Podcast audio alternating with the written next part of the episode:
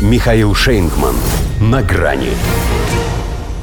Тонизирующий визит. Госсекретарь США спустился с небес в Поднебесную. Здравствуйте. На грани. Еще в понедельник утром встреча с председателем КНР в распорядке второго дня пребывания госсекретаря США в Пекине не значилась. Американцы предусмотрительно не стали рассматривать ее даже как вариант, чтобы, если не случится, сказать, что не очень-то и хотели. Хотя все понимали, что переговоры с главой МИД Цинганом – это хорошо, диалог с шефом комиссии ЦК КПК по иностранным делам Ван И тоже, но только по аудиенции у Си Цзиньпина можно судить о результативности этого визита. Первого за последние пять лет вообще и при нынешнем президенте Соединенных Штатов в частности – Естественно, что на какие-то подвижки никто не рассчитывал, но сам факт свидания Тони Блинкина с лидером Поднебесной в Вашингтон, можно не сомневаться, заранее готовился представить как свою безусловную геополитическую победу. При его-то умении переворачивать все с ног на голову. Поэтому ждали. При том, что в Пекине еще до приземления гостя давали понять, что они-то как раз ждут от США не потепления, а сразу горячей фазы. Если предупреждали и может случиться военное обострение, то исключительно с подачи Белого дома. Нынешние отношения с ним в Китае и вовсе называют чуть ли не самыми взрывоопасными с момента установления дипломатических связей. Это несмотря на то, что у них уже был период, когда Мао Цзэдун вслух прикидывал последствия обмена ядерными ударами.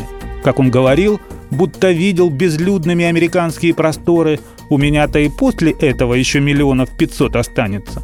Тогда всех примирила пинг-понговая дипломатия. Сейчас тоже не обошлось без шаров. Но янки намек не поняли и встретили их в штыки. Проткнули, то есть. Поэтому-то глава Госдепа и совершил свой перелет только сейчас, а не в феврале, как планировалось. Хотя, по сути, тот же шар. Пробный. Надутый осознанием собственной значимости тоже прибыл, чтобы прозондировать почву.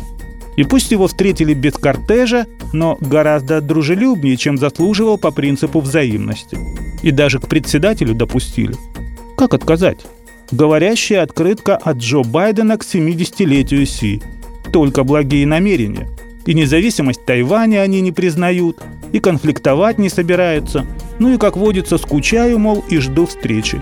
Дня не проходит, чтобы не объявил, что в ближайшие месяцы они непременно увидятся. Правда, при этом продолжает окружать Китай военными блоками и пичкать Тайбэй оружием, но очень хочет поговорить. Например, о том, чтобы не водился с Путиным, или, по крайней мере, не мешал с ним разобраться. Повременил, в смысле, с решением тайваньского вопроса, а то сразу на два фронта у гегемона силенок не хватает.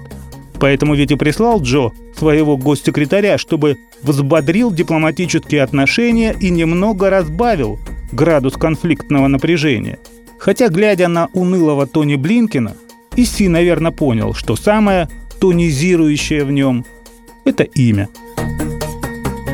До свидания. На грани с Михаилом Шейнгманом.